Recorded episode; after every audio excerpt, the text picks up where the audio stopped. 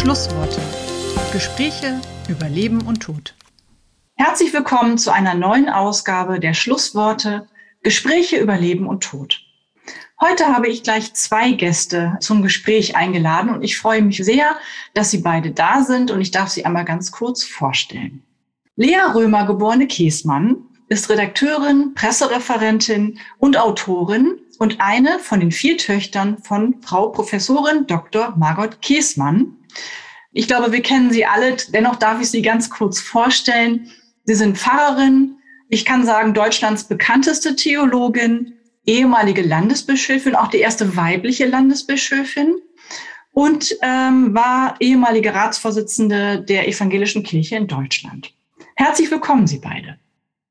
Ja, sehr gerne. Hallo.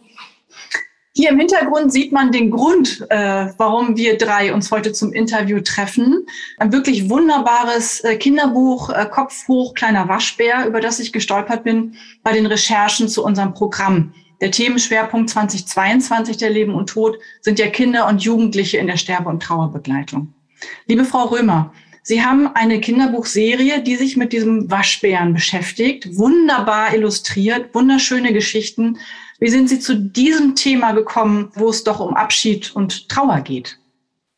Ja, also wir haben uns natürlich umgeguckt, was Themen sind, die Kinder ähm, beschäftigen mhm. und da brauchen wir gar nicht so weit gucken, weil ähm, ja, ich habe selber Kinder, meine Mutter hat ja viele Enkelkinder und ähm, da kriegt man natürlich ganz viel mit und neben so ja prägnanten Themen wie natürlich auch Weihnachten oder Ostern, ähm, dann auch Helfen, Hilfsbereitschaft, was ja alles ähm, ja auch christliche Themen sind. Mhm. War uns auch immer wichtig, ähm, ja, ich sag mal so ein bisschen schwerere Themen, ähm, im ersten Moment schwerere Themen uns anzunehmen und die auch für ganz kleine Kinder schon ähm, anzusprechen. Und so mhm. sind wir dann auf dieses Thema des Abschiedes gekommen. Ja. Und vielleicht noch mal ganz äh, naiv gefragt, weil ich weiß nicht, wie man ein Kinderbuch schreibt. Was ist wichtig bei einem Kinderbuch, egal welches Thema es ist? Ja, wichtig ist erstmal so ein bisschen ähm, ja, mit Blick des Kindes zu gucken, also was für Fragen haben eigentlich Kinder in dem Alter, was beschäftigt sie auch im Alltag und wie gesagt, da muss man gar nicht lange suchen, sondern Kinder erzählen so viel, stellen wahnsinnig viele Fragen, auch zum Thema Abschied. Also ähm, dazu habe ich schon die, die wildesten Fragen gehört von mhm. Kindern oder auch meinen eigenen Kindern. Also das, ja, wie soll ich sagen, sprudelt eigentlich so von sich aus schon, dass man ähm, da ganz schnell auch ins Schreiben und in Ideen kommt. Mhm. Und Sie beide schreiben ja auch zusammen Kinderbücher, richtig? Richtig, genau. Wir schreiben, haben gute Nachtgeschichten zum Beispiel zusammengeschrieben mhm. oder auch Kindergebete. Und das ist auch total schön, weil wir natürlich auch einen unterschiedlichen Blick haben. Also als Großmutter Omi hat man vielleicht einen anderen Blick auf die Dinge ähm, als ich als Mutter. Und ja, das ergänzt sich total schön und hat auch viel Spaß gemacht und macht weiterhin viel Spaß, da zusammen Ideen zu entwickeln. Ja, prima. Hm, Frau Kiesmann, kann man beim Kinderbuch schreiben was falsch machen? Ich denke, äh, sicher, das ist äh, ähm, falsch, wenn du Kindern etwas vorgaukeln willst, was nicht stimmt. Meine Erfahrung ist bei meinen eigenen Kindern, aber jetzt vielleicht noch mehr bei den Enkeln, weil du äh, bewusst darauf achtest, dass äh, Kinder spüren, wenn du versuchst, ihnen was vorzugaukeln oder ja. Fragen aus dem Weg zu gehen. Und wir haben auch versucht, bei unseren Gute Nachtgeschichten beispielsweise erinnere ich mich ähm, zu überlegen, wie kommt das bei einem Kind an? Also wir haben auch den Kindern das vorgelesen und da merkst du schon sehr, ob es auch eine Sprache ist, die bei ihnen ankommt. Äh, manchmal habe ich den Eindruck, Erwachsene bedienen sich dann einer merkwürdigen Kindersprache, die sie meinen, dass sie kindlich sei, aber die Kinder empfinden es gar nicht so. Mhm das ist ja so ein Thema auch, dass wir die Kinder oftmals unterschätzen. Also ich glaube, dass ähm, man spricht ja zum Beispiel bei, bei der Trauer bei Kindern von Pfützentrauer, ähm, dieses Rein- und Rausspringen in die Trauer und wieder rauskommen und wir Erwachsene sind dadurch, wir Erwachsene sind dadurch ja oftmals überfordert. Also ich glaube, diese existenziellen Fragen, die sind den Kindern eigentlich mitgegeben und ähm, damit sollte man ganz offen umgehen. Das heißt, die Sprache muss nicht anders sein, oder? Also ich denke auch, wir sollten offen damit umgehen. Meine erste Erfahrung war der Kirchentag 2005 in Hannover. Da hatten wir das erste Mal ein Kinderzentrum. Mhm. Und das Motto des Kirchentags war, wenn dein Kind dich morgen fragt. Mhm. Und wir haben dann äh, in diesem Kinderzentrum die Kinder Fragen stellen lassen. Ich glaube, am Ende waren es fast 4000, die wir gesammelt hatten. Mhm. Und beim Auswahl wurde klar, ein Drittel drehte sich um Sterben, Tod, Abschied, Trauer. Mein Hamster ist gestorben, äh, bis hin, der Opa ist weg, wo ist er denn jetzt, weißt du das? Oder kann die Mama mich im Himmel sehen? Ich denke, viele Erwachsene unterschätzen, dass Kinder diese existenziellen Fragen haben. Und er hatte ja auch mit ihren Kindern direkt auch selber diese Erfahrungen. Hm. Frau Römer, Sie haben ja Philosophie studiert, aber man merkt auch in Ihren Büchern, dass die christlichen Werte Ihnen natürlich von Haus aus sehr, sehr wichtig sind. Glauben Sie, dass uns die christlichen Werte in der jüngeren Generation so ein bisschen verloren gegangen sind? Ja, ich finde das eine gute Frage, weil darüber mache ich mir tatsächlich auch öfter Gedanken. Also ich glaube schon, dass das in meiner Generation nicht mehr so präsent ist, wie das vielleicht in ja, früheren Generationen der Fall war. Mhm. Wobei ich mich immer wundere, weil das natürlich, also das Christentum gehört zu unserer Kultur, das ähm, findet sich eigentlich überall wieder und ähm, das ist nichts Fremdes in dem Sinne. Und wir gehen jetzt wieder auf Weihnachten zu und da ist natürlich auch die Frage, viele wissen gar nicht mehr, warum wir Weihnachten feiern, aber alle mhm. feiern dieses Riesenfest mit Geschenken und ähm, bunten Lichtern und allem drum und dran. Und da merke ich, also für mich ist dann schon wichtig, warum feiern wir Weihnachten? Und das auch an ähm, ja, Kinder weiterzugeben. Und ich finde auch, also ja, wie soll ich sagen, christliche Rituale und die Werte, die geben mir auch Halt und Geborgenheit. Und mhm ähm, klar, ich bin durch meine Mutter ganz nah dran an dem Thema, ähm, sicher nicht ganz so dicht wie sie, sondern habe da auch eine andere Art, den Glauben zu leben. Mhm. Aber mir ist es ganz wichtig zu wissen, was wir da feiern und auch zu wissen, was können wir auch sagen, wenn wir mal keine Worte haben. Und ich glaube, die Corona-Pandemie hat uns allen gezeigt, dass ja schwierige Situationen ähm, Einzelne betreffen können, aber auch eine ganze Gesellschaft und da glaube ich schon, dass, dass die christlichen Themen und Werte ähm, Kindern, Jugendlichen, Erwachsenen äh, wirklich ähm, zur Seite stehen können und auch helfen können. Ich stand letztens mit meinem Sohn vor der Kirche und dann läuteten die Glocken und ich fühle mich da beheimatet. Natürlich habe ich immer äh, in der Nähe von Kirchen gelebt und war viel in der Kirche. Ähm, das ist auch weniger geworden. In der Jugendzeit war ich wirklich selten irgendwie in der Kirche unterwegs, aber ich merke, ähm, als ich selbst Kinder bekommen habe, spätestens da kam mir das Thema wieder näher und ähm, ja, es ist mir wichtig, das auch ähm, weiterzugeben. Hm. Also das Thema Rituale vielleicht nochmal aufgegriffen. Sie beide zusammen haben ja auch ein Gebetbuch für Kinder geschrieben, Gib auf mich acht. Äh, oder du gibst immer auf mich acht, Entschuldigung. Da geht es ja viel auch um Rituale. Können Rituale auch helfen in diesen schwierigen Situationen, wenn ich nicht weiß, wie ich mit meinem Kind über den Tod sprechen kann, dass ich mir einfach Rituale zu Hilfe nehme? Ähm, naja, ich denke, Rituale sind sowas wie auch Geländer im Leben, an denen ich mich festhalten kann, wenn ich mhm. äh, unsicher bin, ich finde deshalb auch gut, mit einem Kind einen Friedhof zu besuchen. Mhm. Meine älteste Enkeltochter hier, wo ich bei Leas älterer Schwester, wo ich gerade bin, hat sich das mal gewünscht und erst fand meine Tochter das ein bisschen merkwürdig, aber es war wirklich eine ganz intensive Zeit, weil sie kann schon lesen, ist Schulkind und es war für sie wichtig, diese Gräber anzugucken, zu gucken die Jahreszahlen. Da war dann auch ein Kindergrab, es gab mhm. ein Kolumbarium. Sie hat dann Namen entdeckt aus diesem Ort hier von Menschen, die sie auch heute kennt. Das ist ja wahrscheinlich, hat sie überlegt, die Großmutter, die Urgroßmutter. Und dann irgendwann hat sie auch gesagt, ähm, ach, ist eigentlich schade, dass wir hier noch kein Grab haben. ich gesagt, ich habe noch ein bisschen Zeit hoffentlich. Aber diese Unbefangenheit finde ich gut und dass ein Kind auch vielleicht mal mit zu einer Beerdigung geht, die sehr weit entfernt ist, jemand, den es nicht gut kennt, um schon mal zu erleben, äh, wie sowas stattfindet. Und wer, vielleicht erinnerst du dich an Großmutters Beerdigung, das war ja dann ein schöner Abschied auch, den wir als Familie zusammen gestaltet haben. Und das ist mir auch wichtig. Auch das ist ein Ritual, aber natürlich auch in unserem ähm, Gute Nacht Gebete Buch haben wir ja auch beschrieben, wie schön es ist, mit einem Kind abends nochmal zu schauen, was war an dem Tag, was ja. war wichtig. Hm.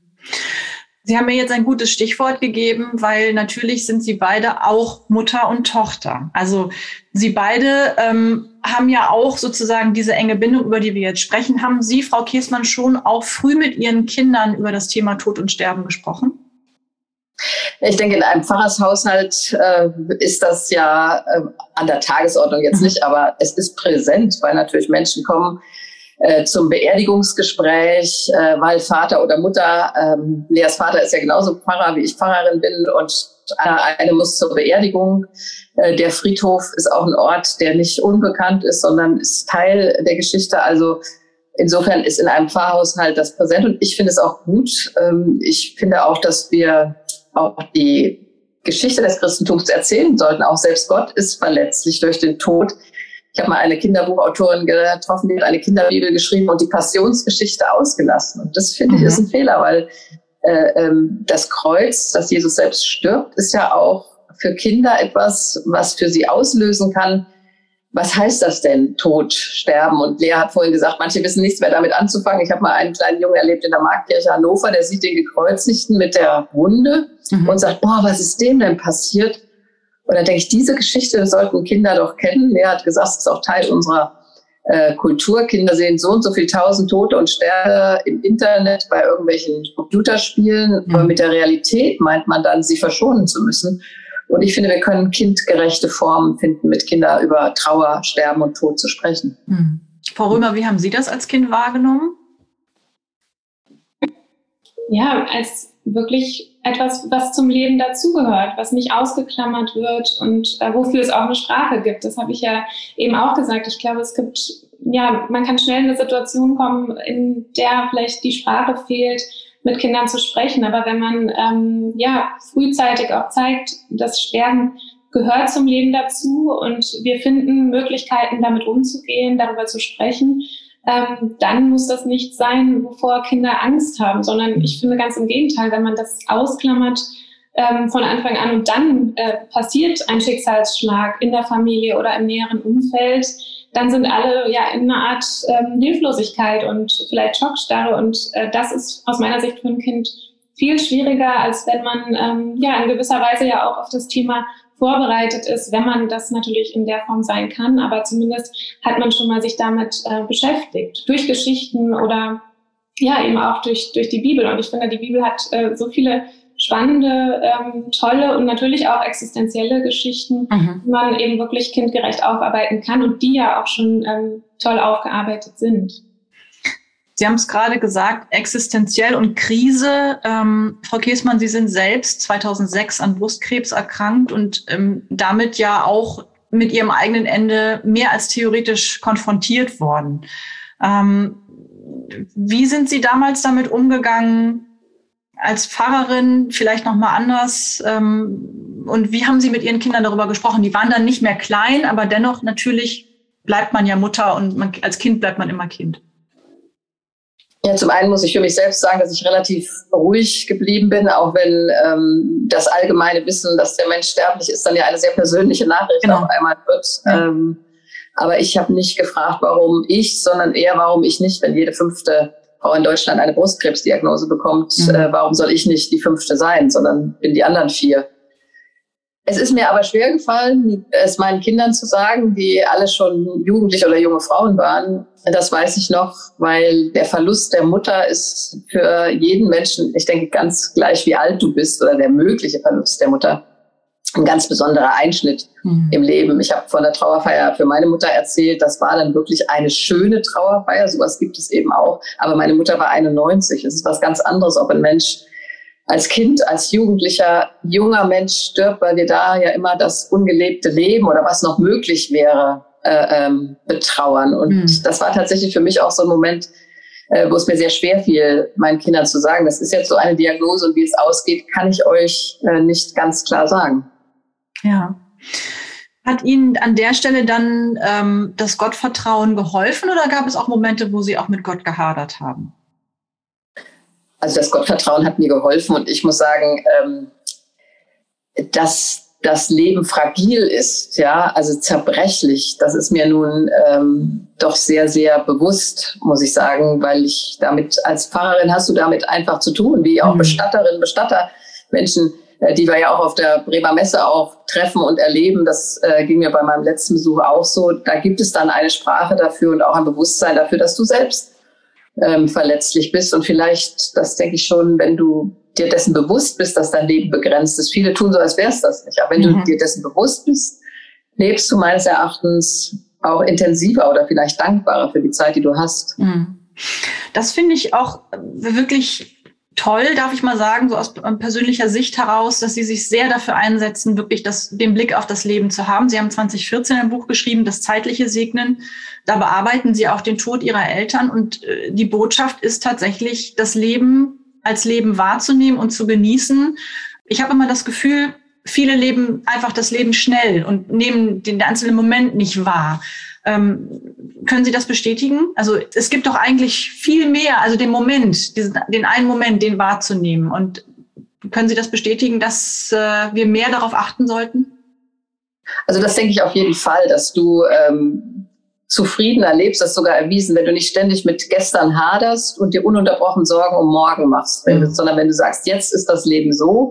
Und wenn eine Krise kommt, ich werde es nicht verhindern können, dass in meinem Leben Krisen auftauchen, ähm, dann werde ich die Kraft erbitten von Gott. Sie haben eben nach meinem Glauben gefragt, diese Krise durchzustehen. Und ich vertraue auch darauf, dass meine Familie und Freundinnen und Freunde mir dabei helfen. Mhm. Das ist für mich so die Waagschale. Also Gott vertrauen, aber auch Vertrauen in Menschen auf der anderen Seite. Und nicht so zu tun, als wäre mein Leben nicht endlich und ohne Krisen. Mhm. Dann lebt man, denke ich, bewusster und dankbarer. Mhm.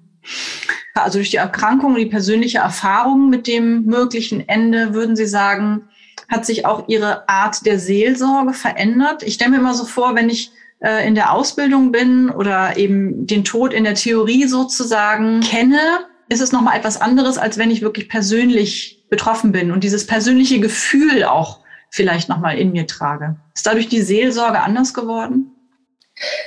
Ich frage mich heute manchmal, wie ich mit 25 Jahren Menschen beerdigen konnte, wirklich. Äh, okay. Äh, als ich gerade frisch Pfarrerin war und habe ja auch Trauergespräche geführt, haben Menschen beerdigt. Heute denke ich, dass tatsächlich die Lebenserfahrung dich zu einer ja, besseren, intensiveren Seelsorgerin macht oder einer verständnisvolleren. Und dieses Gefühl des Ausgeliefertseins, das muss ich sagen, ähm, das kann ich seitdem besser nachempfinden. Du bekommst die Diagnose und ab dann hast du keine Kontrolle mehr, weil mhm. andere dir sagen, was ist jetzt dran, was wird jetzt gemacht, wann ist die OP.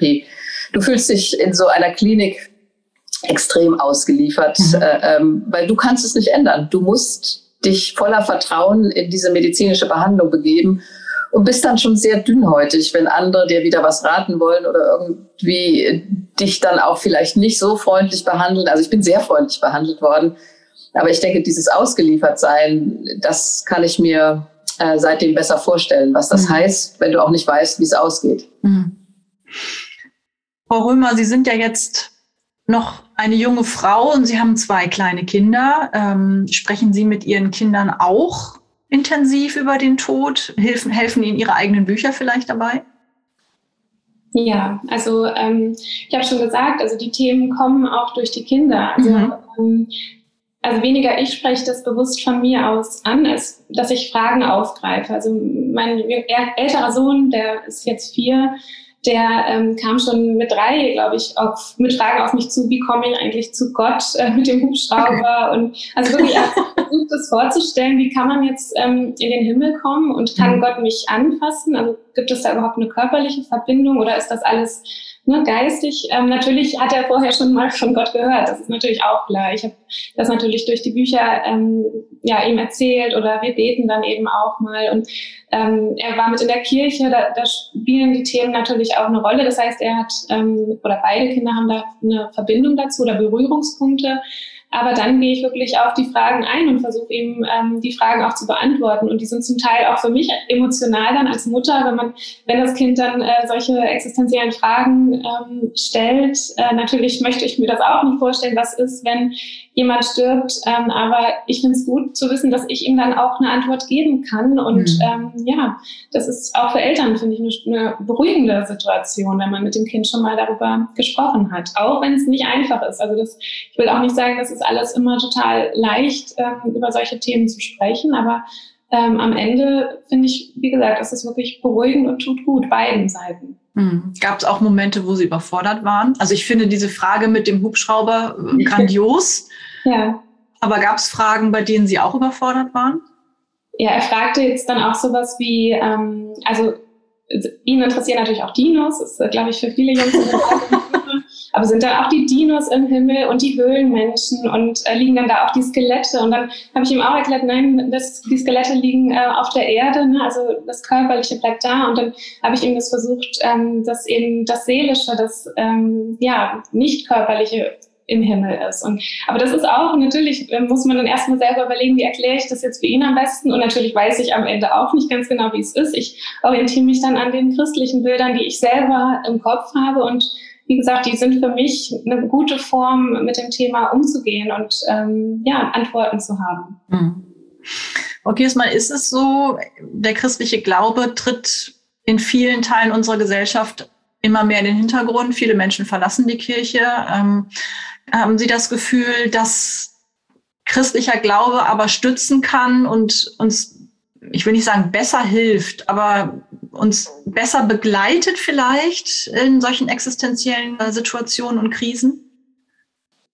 Also ich bin das zutiefst überzeugt, das wird Sie jetzt äh, nicht wundern, aber nicht in dem Sinne, wie Karl Marx gesagt hat, das Opium des Volkes. Also mhm. du betäubst dich mit dem Glauben, weil du gar nicht aushältst, was Realität ist sondern tatsächlich als, ähm, als tragende Kraft. Ähm, mich hat eine Mutter mal gefragt äh, in so einer Podiumsdiskussion, äh, ihre fünfjährige Tochter hätte gesagt, wenn du stirbst, Mama, wie finde ich dich denn im Himmel? Mhm. Ja, habe ich dann auch erst überlegt, ja, habe ich gesagt, es heißt in der Bibel, es sind Glaube, Liebe, Hoffnung, diese drei, aber die Liebe ist die größte unter ihnen und dass die Liebe den Tod überschreitet. Und wenn wir an Menschen denken, die wir sehr geliebt haben, dann sind sie ja auf gewisse Weise präsent. Ich erinnere mich an ein Gespräch mit meinen Schwestern über unsere Mutter. Mhm. Und da habe ich gesagt, ich würde mich jetzt nicht wundern, wenn sie hier sitzen würde äh, mit einer Tasse Kaffee, weil sie so präsent war.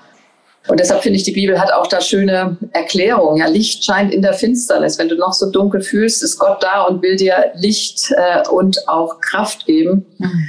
Und ich finde auch ganz schön, ähm, dass, dass da vielleicht manchmal auch eine Portion Humor da ist. Der Apostel Paulus sagt ja so, Tod, wo ist dein Stachel? Also wir sollen den Tod auch ein Stückchen ähm, verlachen. Es gibt das Osterlachen, zu sagen, nein, Tod, du hast nicht das letzte Wort. Da mussten die Priester und Pfarrer früher Witze machen, dass die ganze Gemeinde herzlich gelacht hat. Das ist was, was ich manchmal vermisse. Mhm auch. Und Kinder äh, haben ja da auch ihre eigene Form. Ja, also eine Mutter hat mir erzählt, der Sohn hätte gesagt, Mama, wenn du stirbst, kriege ich dann ein iPad. Und das hätte sie erst völlig empört. Äh, und dann musste sie aber auch ein bisschen drüber lachen, weil, ja. äh, weil es auch eine Form war, ähm, es tatsächlich anzusprechen. Ich denke, der christliche Glaube gibt von der Botschaft her viel weiter und äh, auch vom hebräischen Teil der Bibel, der jüdischen Tradition, dass ähm, Mose, als er erfährt, dass er sterben muss und das gelobte Land gar nicht mehr betritt, auf das er nun seit 40 Jahren wartet, da sagt er, gut, dann gebe ich jetzt alles ab und sagt zu seinem Nachfolger, sei getrost und unverzagt. Das mhm. finde ich sehr schön. Wir sind auch in einer Kette der Tradition von Menschen vor uns, die gelebt haben, die geglaubt haben und wir leben unsere Etappe und geben dann Leben und Glauben wieder weiter an die nächste Generation und sagen dann, sei getrost und unverzagt. Insofern hilft mir die biblische Botschaft, der christliche Glaube, aber auch ja die Abschiedsrituale, die wir kennen und die ja Halt geben. Mhm. Aber es ist eben alles im Wandel und gerade wenn es jetzt um das Thema Kinder geht, ist es sicherlich auch eine Frage, wie weit ich sozusagen auch den Horizont der Kinder öffne. Also hm, ich merke in diesem Gespräch eben auch, dass, dass diese christlichen Werte durchaus wichtig sind, dass wir sie erhalten und dass sie eben auch Stütze sein können. Das merke ich auch in, in ihrer beider Beziehung, äh, wie sie auch miteinander umgehen. Und Frau Giesmann, Sie kommen jetzt ja so, ich sag mal, in den goldenen Herbst oder äh, in das letzte, in die letzte Etappe sozusagen. Mhm. Und ähm, würden Sie sagen, es hat sich auch so ein bisschen was in Ihrer inneren Haltung verändert, jetzt, wo man auch auf einen großen Teil des Lebens zurückblickt? Könnt mir vorstellen, Sie sind ein bisschen entspannter geworden. Sie sind ja jetzt auch in den Ruhestand gegangen, wie man so schön sagt. Hat sich da für Sie was verändert im Blick auf Ihr Leben?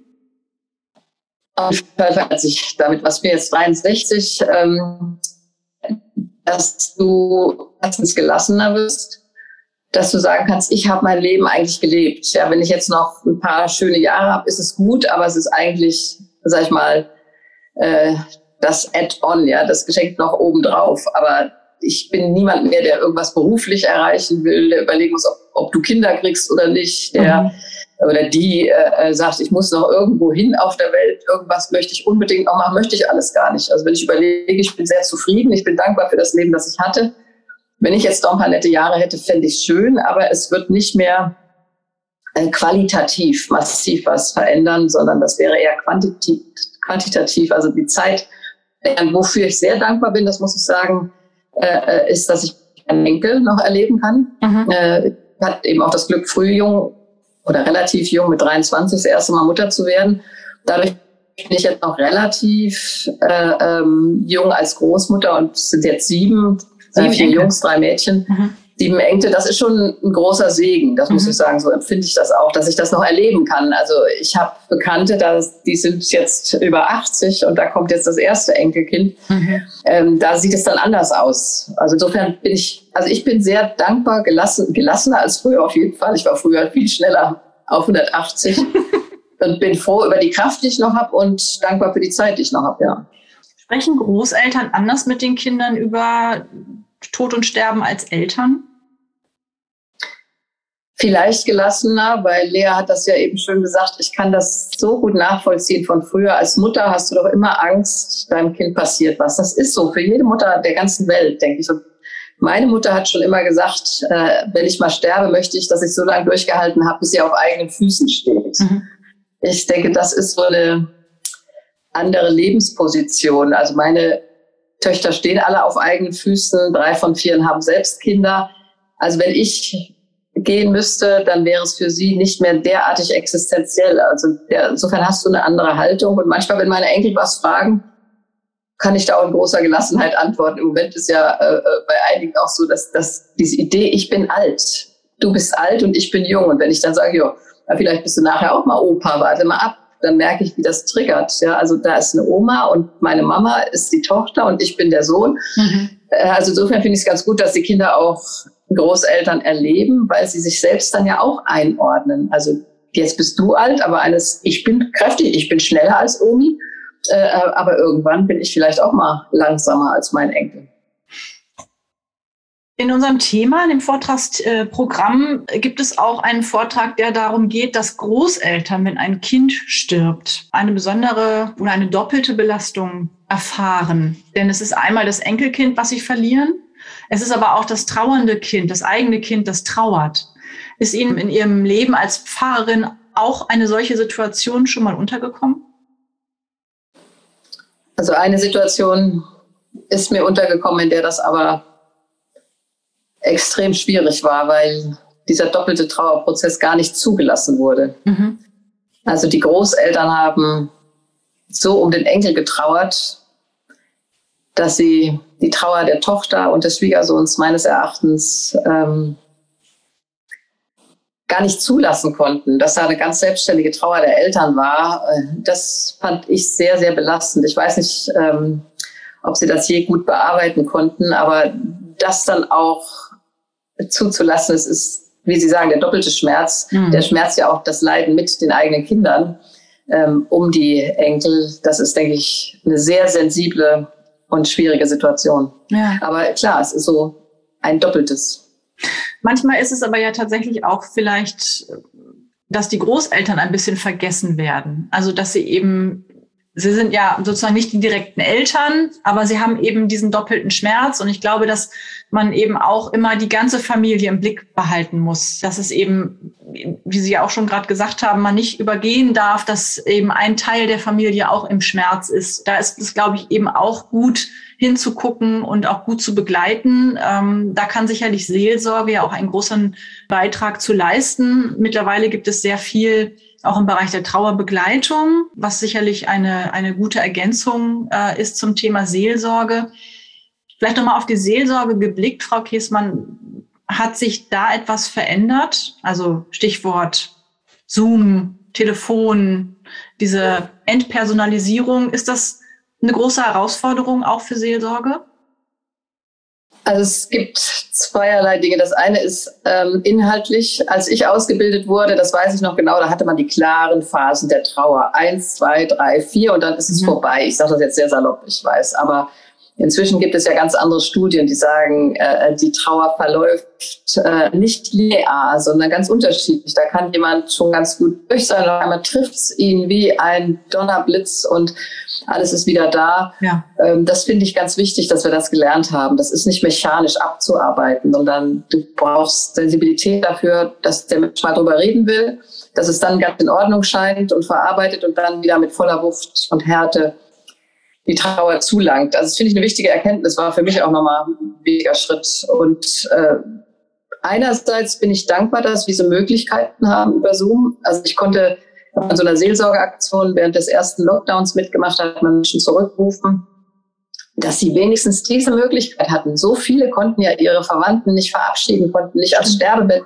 die Trauer feiern. Ich habe zwei mitgemacht mit nur fünf Menschen auf einem Friedhof. Mhm also da war es doch auch, würde ich wieder sagen, ein Segen, äh, es per Video-Chat oder anders ähm, zu versuchen mit der Seelsorge. Aber meines Erachtens ist die beste Seelsorge immer noch die Face-to-Face. Ähm, wenn du auch jemanden über eine Hand halten kannst, vielleicht mit jemandem einfach schweigst über dieses mhm. Unglück, weil es gar keine Worte dafür gibt oder alle Worte so banal scheinen. Also Seelsorge ist für mich eigentlich immer noch die Begegnung mit einem Menschen. Ich habe das bei zwei auch damit Abstand beim Spaziergang gemacht. Äh, das war schon besser als digital, fand ich. Aber am besten ist eigentlich, du kannst wirklich zusammensitzen und auch zusammen weinen. Das geht auch per Videochat, aber es ist was anderes, wenn man körperlich in einem Raum ist. Hm.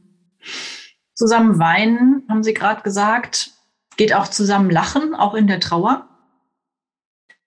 Also das würde ich wirklich ermutigend gerne sagen. Ich habe oft erlebt, dass die Leute dann sagen, ah, und da gibt's noch diesen komischen Kaffeeklatsch hinterher oder den Leichenschmaus, das ist doch peinlich. Dann fangen die Leute an, schon wieder Witze zu reißen und zu lachen. Und ich habe gesagt, genau das ist doch der Punkt.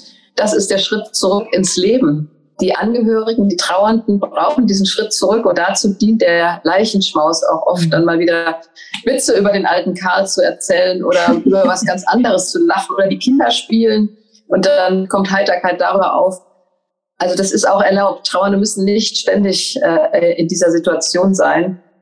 Und sie brauchen auch ähm, diesen Schritt zurück ins Leben. Ich erinnere mich interessanterweise an die Beerdigung von Klaus von Bismarck in Hamburg. Ähm, und seine Urenkel waren das schon. Die spielt auf dem Friedhof rum und diese dritte Generation erzeugte leichte Heiterkeit. Das hat eigentlich allen gut. Ja. Weil er hatte wirklich, denke ich, in Frieden Abschied genommen das ist es eben, glaube ich, auch immer wieder, was ich ja auch schon mal gesagt habe, dass wir von den Kindern lernen können. Also dieses, sie spielen auf dem Friedhof, weil sie sich eben einfach diese Schranken nicht gesetzt haben.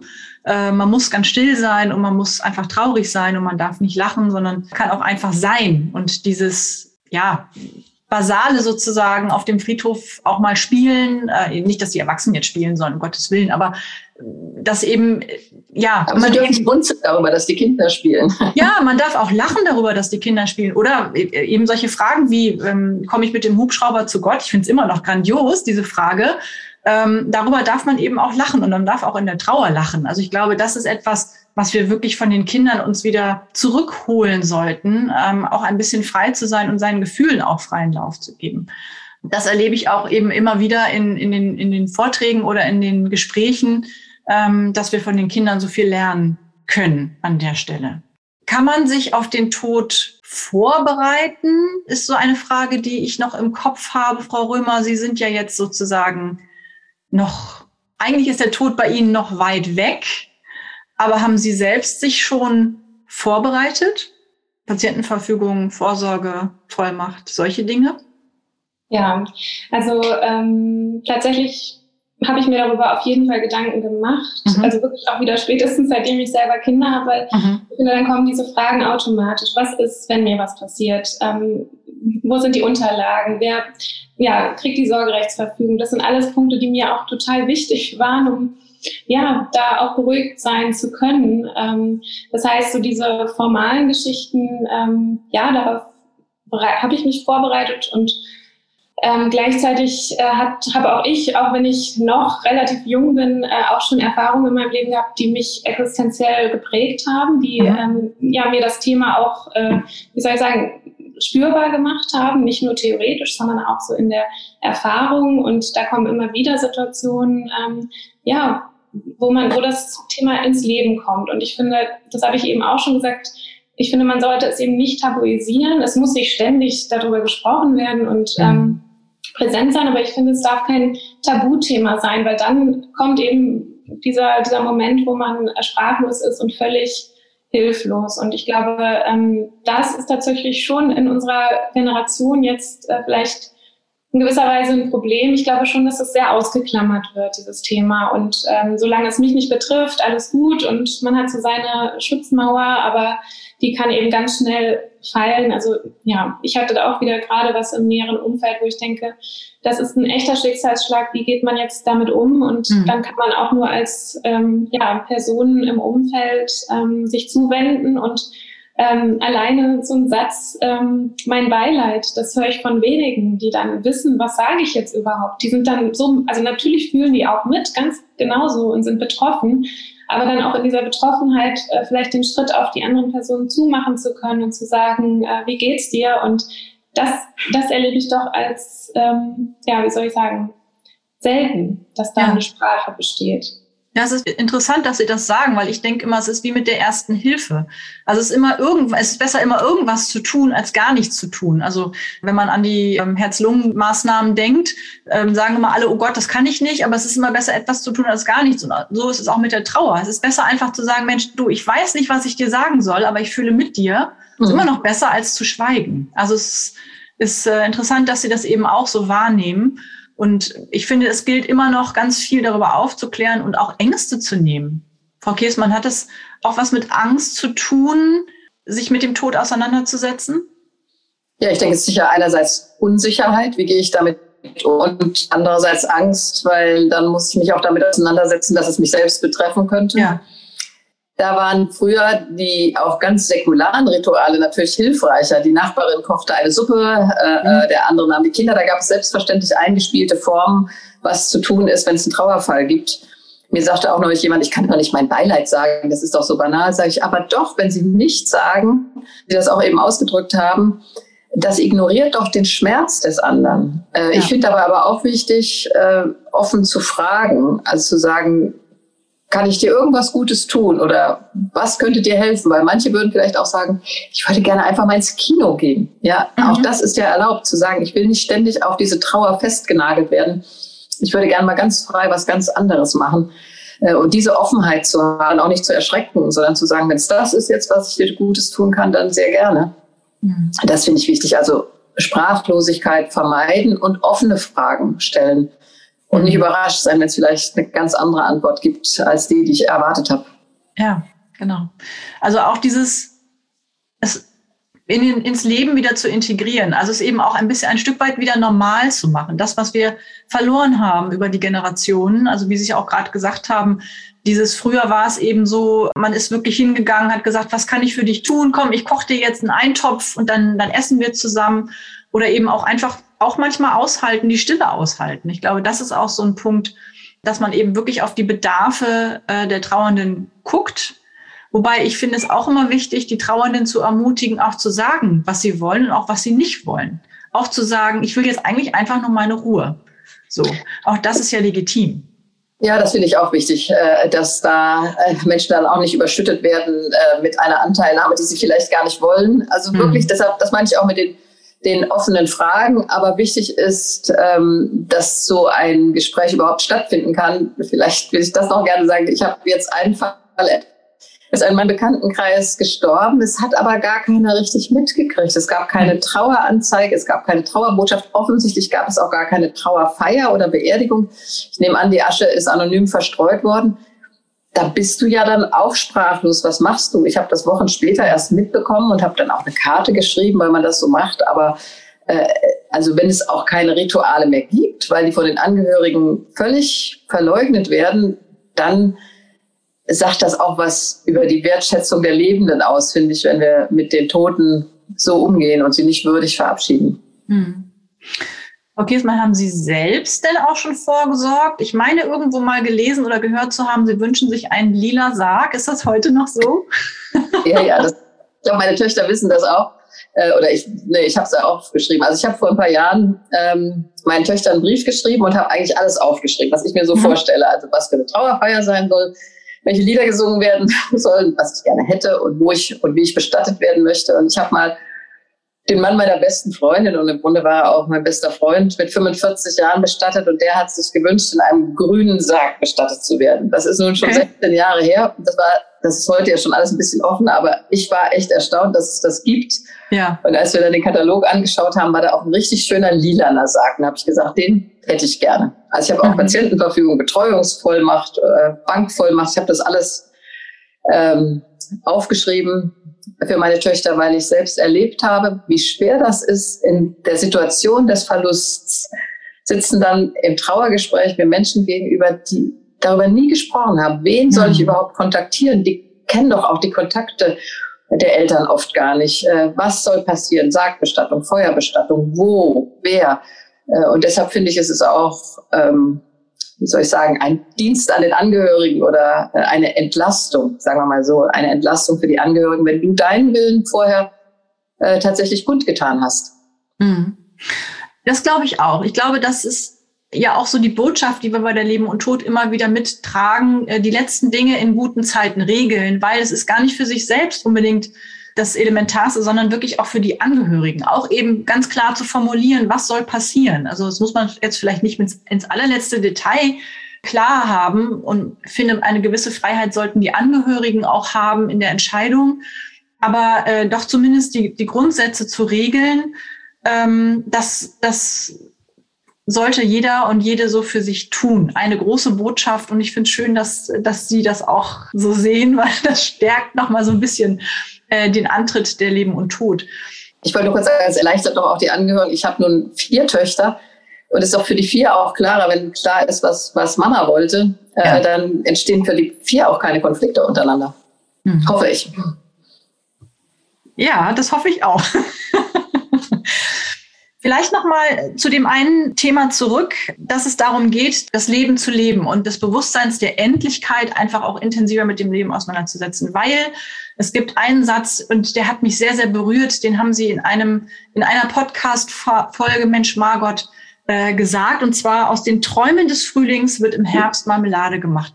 Da habe ich mich ganz viel mit meiner Mutter drüber unterhalten, weil die den Satz auch so toll fand. Was meinen Sie damit? Also ich habe den gelesen. Ich kann auch nicht mal sagen, woher er stammt, aber der hat mich auch so verfolgt, weil ich den so schön finde. Ähm, ja. Ich liebe nun mal so selbstgekochte Marmelade. Ich koche schon seit Jahren selber keine mehr, aber ich habe eine Nachbarin auf Usedom, da bekomme ich dann immer mal eine Erdbeermarmelade, eine Himbeermarmelade, Blaubeermarmelade mit den Früchten des Sommers. Und dann denke ich mhm. auch so, die habe ich natürlich blühen sehen im Frühling. Ähm, da wird im Herbst aus Marmelade gemacht. Das heißt, ähm, diese Träume sind ja nicht verflogen. Sie haben eine andere Konsistenz oder Form angenommen. Äh, und Marmelade ist auch was Aromatisches, was noch was zurückstrahlt, sage ich mal, von dem, äh, von dem Leben, das du gelebt hast. Und dieses Bild äh, gefällt mir sehr, sehr gut. Hm.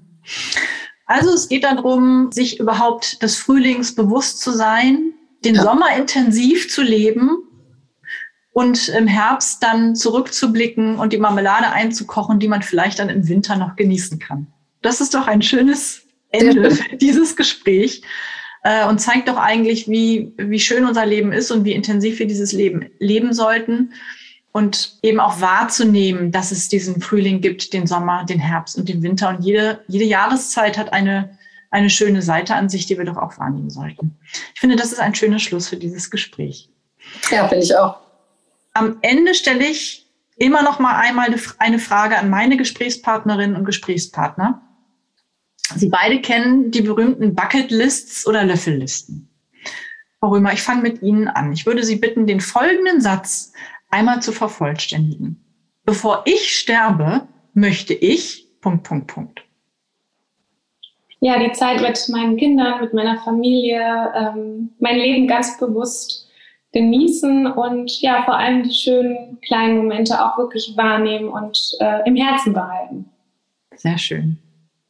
Frau Kiesmann, bevor ich sterbe, möchte ich, Punkt, Punkt, Punkt.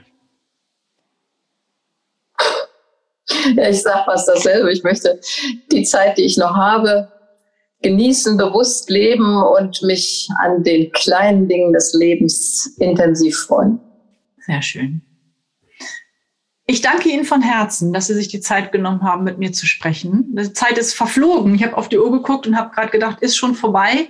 Es war ein sehr kurzweiliges Gespräch. Ich möchte mich nochmal bei Ihnen bedanken. Auch, liebe Frau Kiesmann, Sie werden ja nächstes Jahr unsere Eröffnungsrede halten. Sie waren, ich habe nochmal nachgeguckt, vor zehn Jahren 2011 da. Das war die zweite Leben und Tod. Damals waren wir noch total in den Kinderschuhen. Sie werden sich wundern. Wir haben uns sehr verändert. Es ist immer noch eine ganz, ganz tolle und intensive Veranstaltung. Frau Römer, Sie sind auch herzlich eingeladen, wenn Sie möchten, zu kommen. Ähm, das heißt, wir sehen uns im Mai 2022. Ich freue mich sehr darauf und ich wünsche Ihnen beiden alles Gute für die kommende Zeit, eine schöne Weihnachtszeit, eine gesegnete Weihnachtszeit und dass wir alle gesund in das nächste Jahr starten. Danke, alles Gute. Alles Gute auch Ihnen.